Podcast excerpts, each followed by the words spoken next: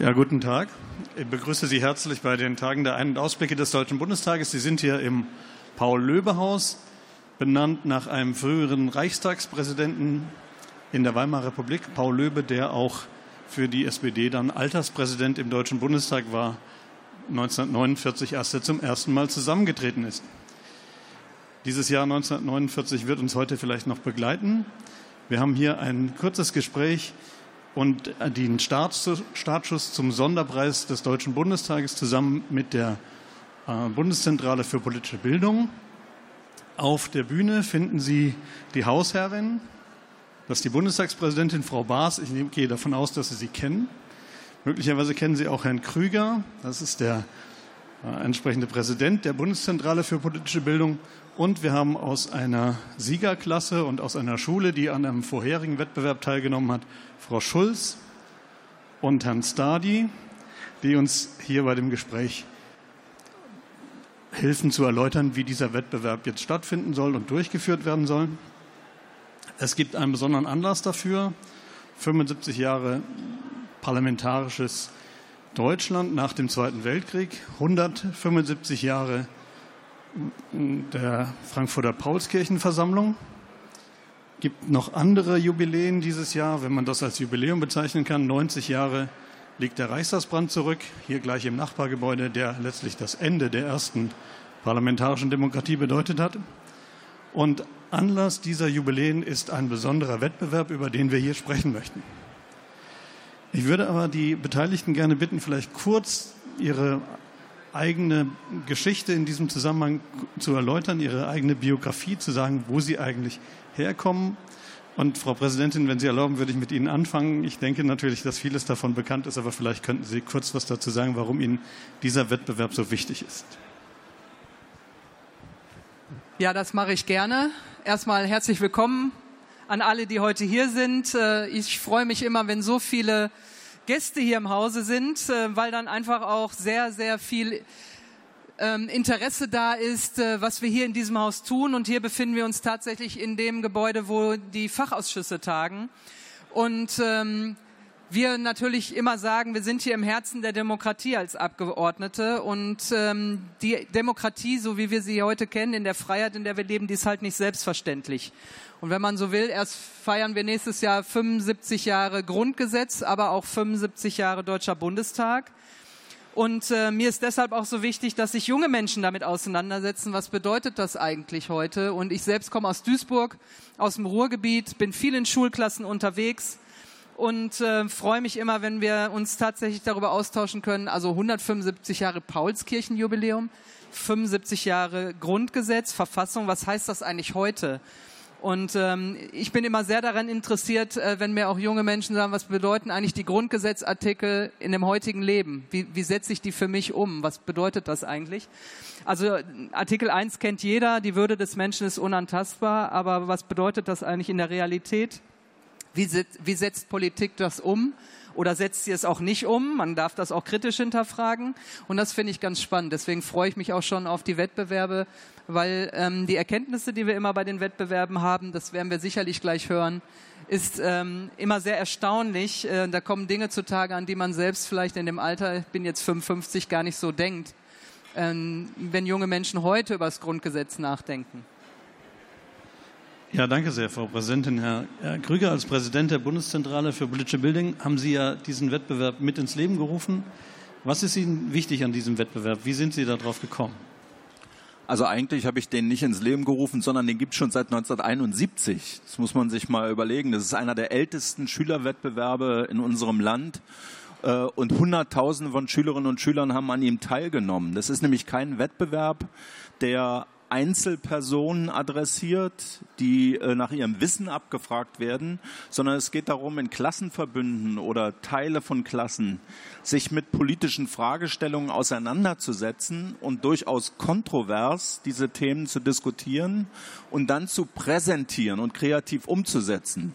Also es ist keine Wissensabfrage dieser Wettbewerb, sondern es ist ein kreativer Umgang, eine Art Handlungsorientierung in diesem Wettbewerb, der damit eigentlich auch daran anknüpft, wie Politik funktioniert. Politik funktioniert nur, wenn Menschen sich einmischen, sich beteiligen an Prozessen. Das finde ich eigentlich äh, an diesem Wettbewerb auch das Charmante und das Reizvolle, äh, eben genau darauf Wert zu legen und, äh, und die erste, oftmals die erste Erfahrung mit politischen Fragestellungen und mit politischen Herausforderungen zu meistern und auf diese Art und Weise auch ein Stück Wertschätzung zu geben.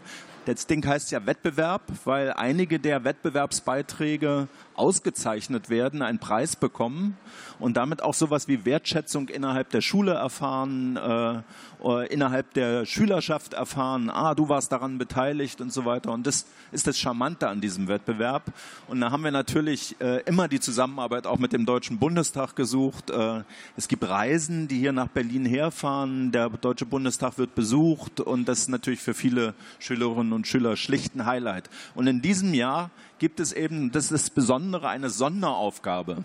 Und diese Sonderaufgabe beschäftigt sich mit 75 Jahre Bundesrepublik, 75 Jahre Grundgesetz und dem Paulskirchenjubiläum, was genau 100 Jahre älter ist, also 175 Jahre her ist. Und viele der damals diskutierten Verfassungsgrundsätze, die Verfassung ist ja nicht in Kraft getreten, aber die sind natürlich aufgegriffen worden wieder äh, und dezidiert in der Situation der Gründung der Bundesrepublik thematisiert worden. Und diese Zusammenhänge herzustellen, sich damit auseinanderzusetzen, finde ich lohnt, weil wir brauchen ein geschichtliches Bewusstsein unserer parlamentarischen Demokratie, um sie wertzuschätzen.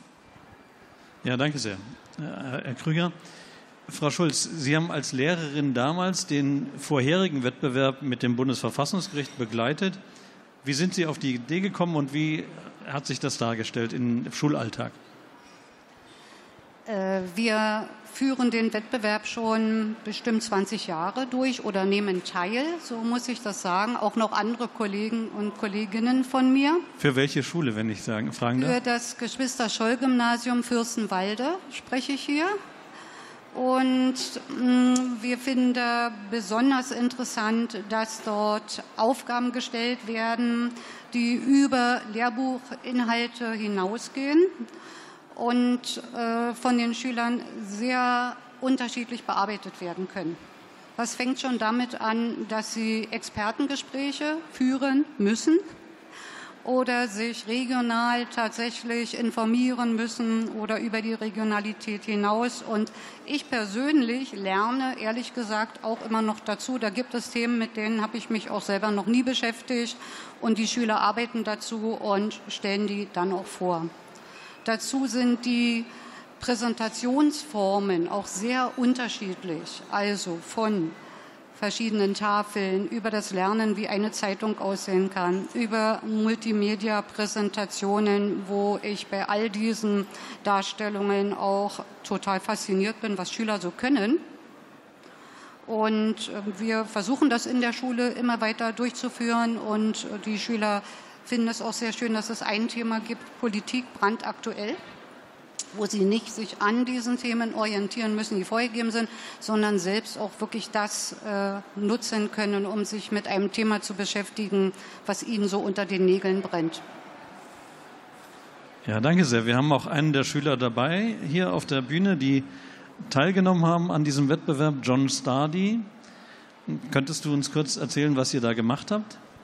Ja, klar. Also ich bin John vom Geschwister Schollgymnasium Fürstenwalde und ähm, meine Klasse hat damals an dem Wettbewerb teilgenommen. Es ging um das Bundesverfassungsgericht und das Grundgesetz. Das war ein Zusatzthema und dort hat das Bundesverfassungsgericht ebenfalls ihr Jubiläum gefeiert. Deswegen gab es auch die Aufgabe. Und in dieser Aufgabe haben wir gemeinsam als Klasse sehr viel Neues erfahren und generell Wettbewerbe sind natürlich immer als Schüler etwas ganz Tolles egal was für Wettbewerbe, gibt es auch in Sport, aber jetzt hier in dem Fall auch Politik und in dem Fall auch zusammen als Klassenverband ist es immer sehr schön, zusammen als Team etwas Neues zu machen. Stärkt natürlich auch die Teamarbeit oder den Klassenverband. Und äh, in der Klasse haben wir dann uns entschieden äh, für die Aufgabe, weil wir fanden besonders motivierend, dass es auch eine Klassenfahrt gab. Und während der Pandemiezeit war es natürlich etwas sehr Schönes, mal wieder auf Klassenfahrt zu fahren und deswegen dachten wir, wir nehmen uns das Bundesverfassungsgericht. Ja, außerdem fanden wir die Aufgaben auch besonders spannend und herausfordernd, denn sie waren sehr umfangreich. Generell wussten wir ziemlich wenig für das Bundesverfassungsgericht und was es so für Aufgaben gerade macht. Aber mit dem Wettbewerb findet man dann doch sehr viel neue Informationen und lernt auch sehr viel Neues kennen und auch wie wichtig dieses Bundesverfassungsgericht war. Das wurde einem eigentlich erst wirklich klar, als man sich damit beschäftigt. Es war natürlich auch sehr zeitintensiv, weil man hat eben alles googeln müssen und man wusste kaum was und deswegen gab es auch ein bisschen viel, viel Zeit dafür und manche Mitschüler waren dann auch nicht so für das Thema interessiert, aber am Ende ist natürlich alles gut gelaufen und es ist ja dann doch sehr erfolgreich gewesen. Wir haben alle eine schöne Urkunde bekommen und es waren natürlich alle glücklich am Ende. Ja, danke sehr. Äh, Herr Krüger, wenn Sie eine Frage erlauben, man kann auch eine Klassenfahrt gewinnen. Habe ich das richtig gesehen? Definitiv. Äh, dieser Wettbewerb äh, versucht, so viel wie möglich auch die Leistungen der Schülerinnen und Schüler wertzuschätzen.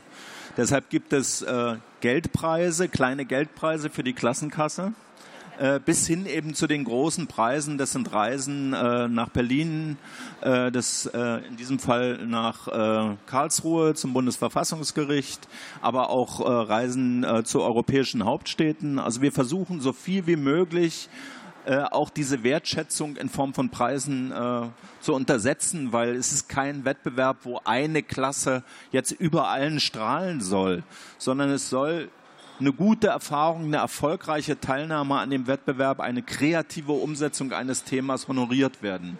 Und das geht eben auf verschiedene Art und Weise mit den Preisen. Deshalb äh, ist uns sehr wichtig, diese Preise einzusetzen. Das sind jetzt keine Horrorgelder, die man da bekommen kann, aber für eine Klassenkasse sind manchmal 200 Euro schon sehr viel. Äh, und das ist sozusagen so ein bisschen der, die Philosophie, äh, ähm, eben sozusagen Partizipation auch in der Breite der, äh, der Preise abzubilden. Ja, Frau Präsidentin, wenn Sie erlauben. 75 Jahre Grundgesetz, Deutscher Bundestag. Natürlich erstmal zunächst für die Westdeutschen, dann seit 33 Jahren für äh, Gesamtdeutschland. Das sind in historischen Dim Dimensionen drei bis vier Generationen, wenn man 20 Jahre, 25 Jahre als Generation etwa rechnet, weil da die neuen, neuen Kinder geboren werden im Durchschnitt. Das heißt, niemand von uns, niemand, der hier anwesend ist, hat eine, vermutlich jedenfalls, eine persönliche Erinnerung an diese 75 Jahre. Warum ist es gerade deshalb so wichtig, das der jüngeren Generation mitzuteilen? Also ich finde vor allen Dingen auch diese Kombination sehr gut, weil man, äh, Sie haben von 75 Jahren gesprochen, aber wir reden ja auch über den Wettbewerb Paulskirchen Verfassung, äh, die ja nie in Kraft getreten ist. 175 Jahre, das kann sich hier im Raum überhaupt niemand vorstellen. Und vor allen Dingen, wie hängt das eigentlich zusammen? Und äh, deshalb finde find ich diesen Wettbewerb auch so spannend, auch diese Verbindung äh, sich anzuschauen. Was haben damals die vor 175 Jahren, wer, wer kam da in der Paulskirche eigentlich zusammen? Was haben die da erarbeitet? Übrigens, damals waren noch keine Frauen dabei. Das fand ich immer so äh, interessant, weil die wurden als Parlamentsfliegen auf den Besuchertribünen, ähm, da, so wurden die damals bezeichnet. Und interessant ist einfach, wie man dann nach dem, ich sag mal, Holocaust, nach dem Menschheitsverbrechen, ähm, nach dem, was Deutschland angerichtet hat in ganz Europa, dann nach äh, vor 75 Jahren dann dazu kommt, ein solches Grundgesetz zu erarbeiten mit den einzelnen Rechten, und das zu wissen, einfach auch als junger Mensch, ist wichtig. Und äh, ich glaube, für die Menschen damals in der DDR, die ja äh, ähm, nicht das Glück hatten, vor 75 Jahren schon oder die Chance hatten, sich eine Demokratie selbst zu bauen. Das kam Gott sei Dank später. Da haben die Bürgerinnen und Bürger auch selbst für gekämpft. Ähm, und ähm, das ist auch wichtig, diese Verbindung einfach auch zu sehen. Was passierte in Westdeutschland vor 75 Jahren? Wie ist das vielleicht dann auch übernommen worden, nachdem wir dann 1989, 90 die Wende dann hatten? Ähm, was, was haben die Bürgerinnen davon mitbekommen, erlebt? Also wenn sich Schülerinnen und Schüler, glaube ich, heute damit auseinandersetzen, einfach wie, wie auch Demokratie gelebt wird ähm, und dass sie nicht selbstverständlich ist, merken wir weil es natürlich zunehmend auch wieder Feinde der Demokratie gibt. Ähm, wenn man auch in Europa schaut, wie viele wie viel, ähm, Länder äh, wieder in eine, sag mal, Diktatur zurückfallen weltweit. 70 ähm, Prozent der Weltbevölkerung leben in Diktaturen, also ist diese Demokratie, in der wir leben, schon auch ein hohes Gut. Und dass sich damit immer wieder auch mit der Geschichte, aber auch mit der Gegenwart und Zukunft einfach die nächste Generation beschäftigt und befasst, das ist so wichtig. Ähm, und ähm, deshalb finde ich es auch gut, immer die Kombination zu denken, wir waren ein geteiltes Deutschland vor 75 Jahren, wir sind jetzt ein gemeinsames und was hat das alles miteinander zu tun vor 75 Jahren? Und deshalb sage ich, diese Verfassung, dieses Grundgesetz ist wirklich eine Erfolgsgeschichte. Ja, danke sehr. Auch die Frankfurter Paulskirchenversammlung war ja ein Versuch der Einigung Deutschlands, äh, die dann am Ende nicht funktioniert hat. Frau Schulz, wenn ich Sie persönlich fragen darf, äh, Sie hatten gesagt, Sie kommen aus Fürstenwalde. Das weiß vielleicht nicht jeder, wo das ist. Das liegt in Brandenburg in der Nähe von Frankfurt an der Oder, wenn man mal so eine größere Stadt äh, dazu benennen möchte. Sagen Ihnen die 75 Jahre Grundgesetz irgendwas Konkretes oder ist das für Sie nur eine Zahl? Also ähm, die 75 Jahre selbst sagen mir an sich nichts erstmal. Einfach deshalb, weil ich es ja auch selber nicht miterlebt habe. Aber ich arbeite ja als Lehrerin für politische Bildung und da spielt das Thema Demokratie, sich in seine eigenen Angelegenheiten einzumischen und es auch zu dürfen spielt eine sehr große Rolle. Und wir besprechen im Unterricht selbstverständlich auch, was in der DDR möglich war und was vor allem nicht möglich war.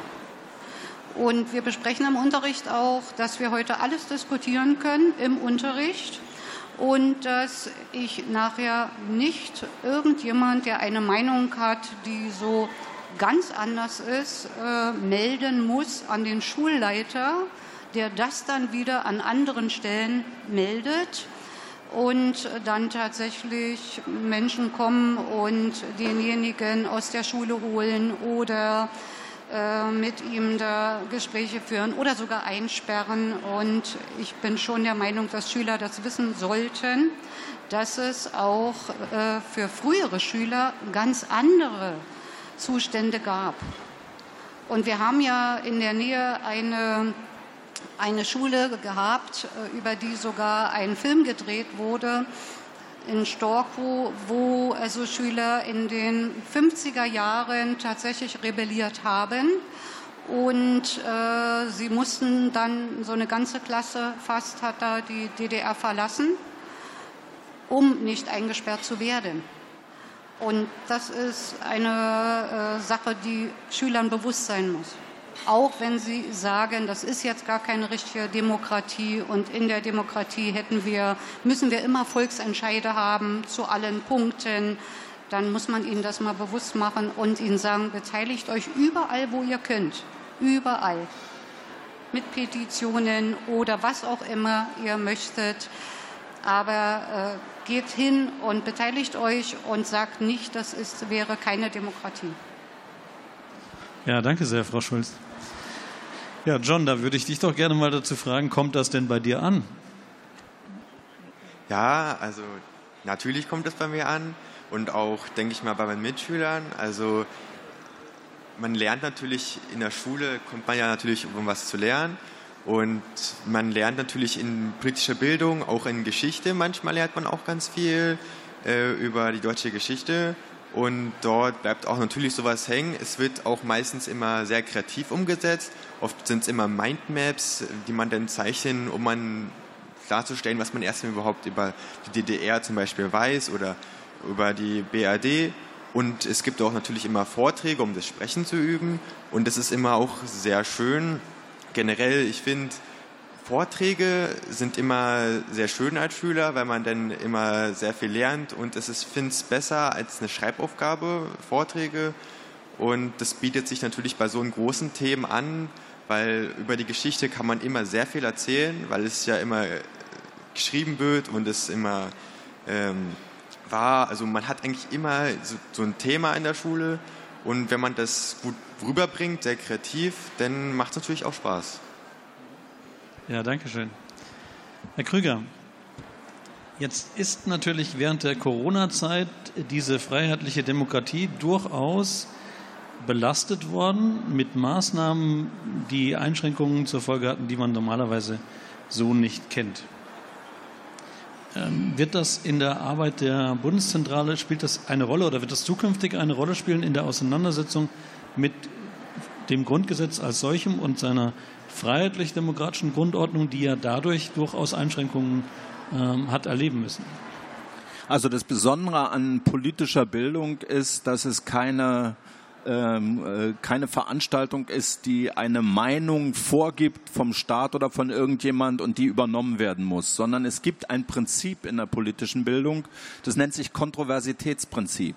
Alle Sachen, die in der Gesellschaft kontrovers behandelt werden oder kontrovers diskutiert werden, müssen sich auch in der politischen Bildung kontrovers widerspiegeln. Und das, dieses Prinzip halten wir sehr hoch, weil in der Demokratie gibt es eben unterschiedliche Interpretationen von äh, politischen Sachverhalten, auch unterschiedliche Auslegungen von äh, Grundgesetzartikeln. Und, da, und deshalb äh, ist es wichtig zu begreifen, dass Demokratie etwas ist, wo man äh, Positionen aushandeln muss, wo man äh, Positionen auch mal im Streit kontrovers miteinander äh, debattieren muss. Sonst bist du sofort im Verdacht, dass du irgendwie mit gelenkten Vormächten eine bestimmte Position favorisiert und durchsetzt. Und so war es eigentlich auch in der Corona-Zeit, dass viele dieser Fragen eben wirklich kontrovers in unserer Gesellschaft debattiert werden und keineswegs eine Selbstverständlichkeit war, eine bestimmte Position politisch zu oktroyieren, sondern sie sind ständig modifiziert worden. Wer genau hinguckt, äh, kann das sicherlich bestätigen. Das ist keine äh, sozusagen konsistente Politik, die einem Masterplan gefolgt ist, sondern das ist eine Politik gewesen, die sehr viel mit Reaktionen auf äh, Befunde aus der Medizin, aus der Wissenschaft reagiert hat, äh, die Vorsichtsmaßnahmen ergriffen hat, gerade gegenüber der älteren Bevölkerung. Wir erinnern uns alle. Äh, und diese Fragen waren durchaus ein Ringen darum, den richtigen Weg durch diese Pandemie zu finden.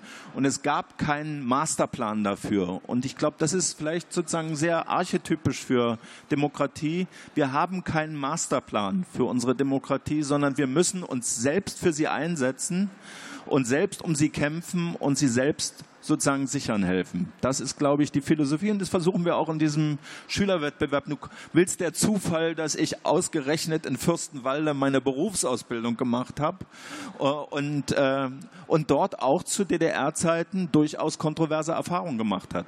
Ähm, wir haben als Berufsschüler damals am Reifenwerk Pneumant äh, kennt sicherlich jeder noch von den äh, Werbungen an der Autobahn die äh, haben wir sozusagen einen, einen ökonomisch-kulturellen Leistungsvergleich gemacht. Das war ein Kulturprogramm, was die Schulklassen präsentieren sollten.